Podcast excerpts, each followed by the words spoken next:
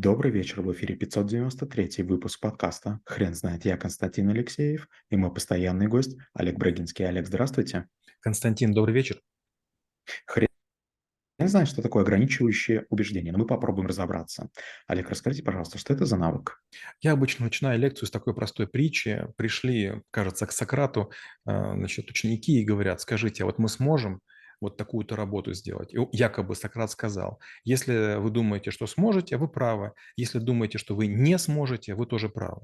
А, и вторая байка. А, однажды, значит, э, такой анекдот. Женщина жалуется подруге и говорит, ты знаешь, я хочу столько денег, что никто столько не заплатит. А так говорит, а сколько ты хочешь денег? Конкретно в цифрах можешь назвать? А так говорит, а зачем называть? Все равно не заплатит.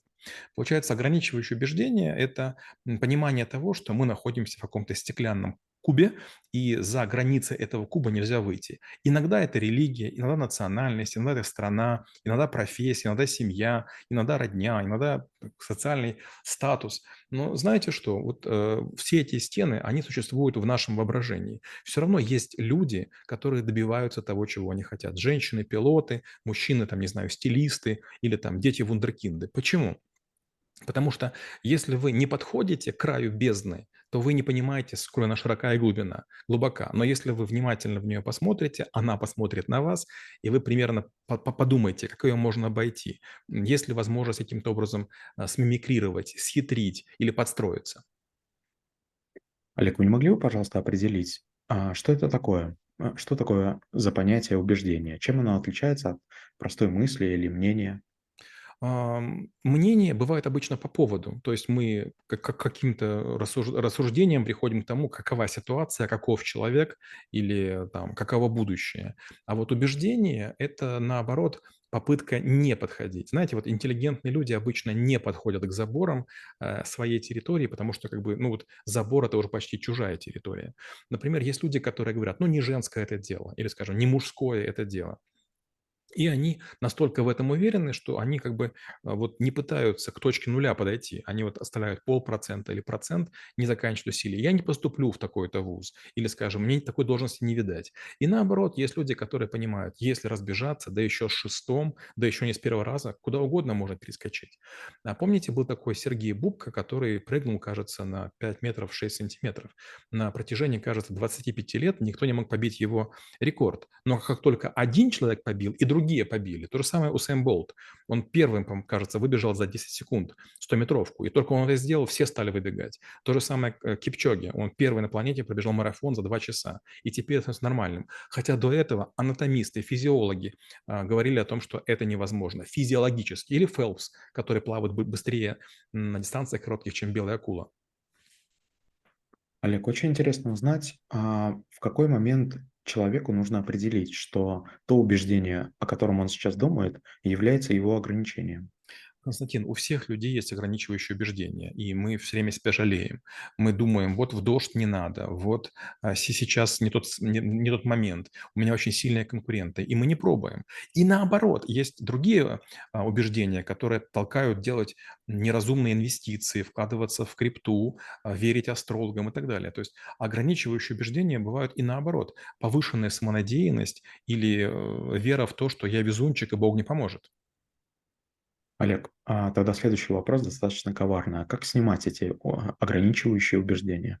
Ну, честно, надо почувствовать их, а это очень сложно. Знаете, вот плохой запах изо рта мы обычно не чувствуем, то есть мы к нему привыкаем. Или к запаху своих, там, не знаю, подмышек или волос. И кому-то он очень нравится, а кому-то не нравится. И вот э, это надо быть просто по отношению к самому себе честным. А если иметь чуточку заниженную самооценку, то высока вероятность того, что вы увидите эти ограничения. Знаете, есть такое жуткое движение, сейчас называется бодипозитив. И часто бывая за границей, я вижу, какие уродливые мужчины и женщины с брюхом, с каким-то жутким целлюлитом находятся на, на витринах или там на плакатах. Я все время думаю, боже мой, где же мы свернули не туда? Где делись красивые шляпки? Где делись э, накачанные прессы? Понятно, что было тяжело тянуться до этих людей, но все-таки это было какое-то ощущение красоты. А тут как бы хочется отвернуться и спрятаться. Кстати, Дисней, кажется, э, в этом году имеет убытки 900 миллионов долларов из-за пропаганды ЛГБТ, из-за э, очернения а, артистов и из-за того, что вот начинают использоваться неидеальные фигуры и пропорции. Знаете, всегда стандарты снизить можно. Возникает вопрос: зачем? Если, представьте, вот, э, играть в поддавки, в шахматы или шашки, то это уже по появляется другая игра. Если мы начинаем говорить, что человек, допустим, не дотягивает до там нужных оценок, но мы возьмем его в вуз, или он тестирование не прошел, но мы возьмем в команду, потому что у нас там не не было такого человека, там, не знаю, там такой-то национальности или такой-то религии. Но все-таки это не совсем правильно. Вот, э, вопрос: будем ли мы ненадежное колесо ставить в телегу? Скорее всего, нет. Будем ли мы есть просроченные продукты? Скорее всего, нет. А вот с людьми мы так очень часто поступаем. Мы берем не самых лучших людей, а людей, которых берем для того, чтобы показать, какие мы разносторонние и незашоренные. Олег, помогите, пожалуйста, определить вопросы, которые должен человек себе задавать а, в эти самые моменты.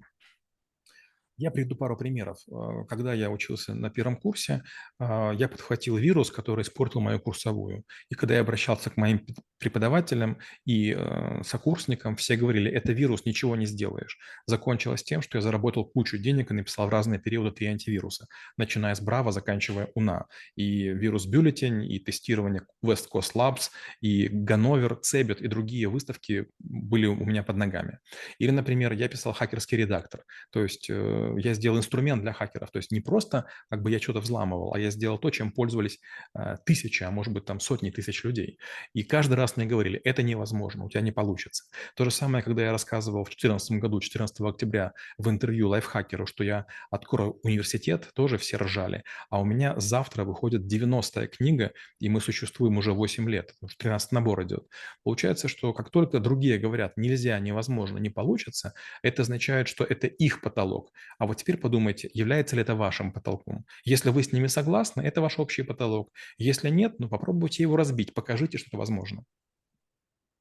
Олег, а есть ли у вас некоторые рекомендации, которые можно применить, когда человек, а, близкий человек или, или родственник, а, видно, что у него есть ограничивающие а, убеждения, и это нужно как-то исправить, либо этот человек сам просит помощи? Вы знаете, э, почти всегда близкие люди не будут просить у вас помощи. А, близких людей мы не считаем авторитетами. Есть прекрасные, богатейшие люди, которые просят, чтобы я поговорил с их сыновьями или дочками, потому что они меня через YouTube уважают, а своих родителей, миллиардеров, они не уважают. То есть всегда надо найти референтную личность того, кому по какой-то причине люди согласны верить. Это может быть какой-то спортивный, а, не знаю, там, атлет, это может быть какой-то там, не знаю, а, публичный человек, но близкие люди вас, скорее всего, не будут слушать. Все-таки им приятнее, чтобы вы были родным, ламповым, но не продвигающим каким-то тренером, мотивирующим. И наоборот, а бывает такое, что вам родные будут говорить, а ты попробуй, а ты сделай. Но знаете что? Они это говорят в своих интересах. Получается, каждый хочет иметь вокруг успешных людей. Многие не желают рисковать ради успеха, но готовы, чтобы другие рисковали. Скажем, очень часто матери или отцы детей двигают гораздо дальше, чем дошли сами. Им кажется, они должны амбиции реализовать. Но у богатых людей очень часто дети являются такими пассивными, спокойными, неамбициозными. Олег, скажите, пожалуйста, что делать человеку, если его ограничивающие убеждения ам, очень тесно связаны с совестью, с нарушением совести, с, с нарушением честности и подобных моральных устоев? Знаете, это позиция слабого человека. Понятно, что честность в каждом должна быть и совесть, но давайте все-таки будем откровенны. Если вы, например, хотите получать в два раза больше денег, это не означает, что вы в два раза больше умеете. Просто вот абстрактно вам хочется иметь больше денег.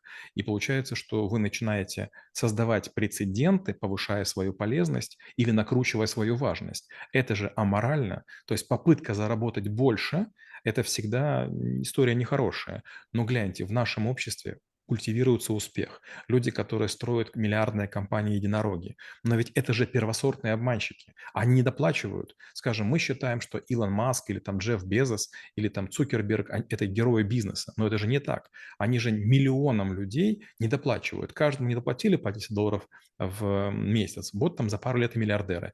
И, честно говоря, такова жизнь, соляви.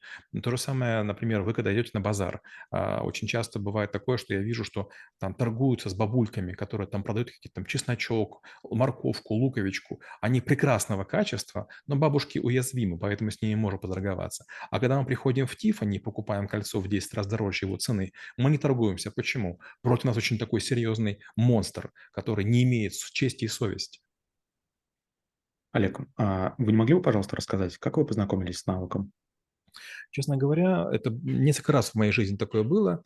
А, когда я начал впервые думать про то, чтобы поступать а, и учиться на компьютерных специальностях, у меня было не очень много вариантов. У меня было Хельсинки, у меня была Москва, но родители сказали, максимум это Киев, делай, что хочешь. И получается, я был ограничен возможностями своих родителей, я нашел специальность, может быть, не идеальную, не всем то, что я хотел, но тем не менее это было первое ограничение.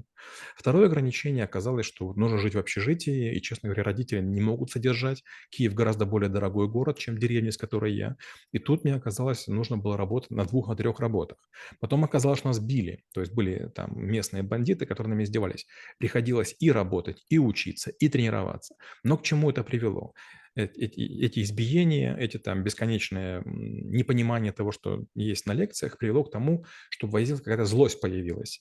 И постоянно нужно было прорываться сквозь эти потолки. И чем закончилось? Тем, что я получил и красный диплом, и организовал несколько бизнесов, и сделал первый в Украине и в СССР или в СНГ парламент студенческий. И сейчас очень многие на меня ссылаются.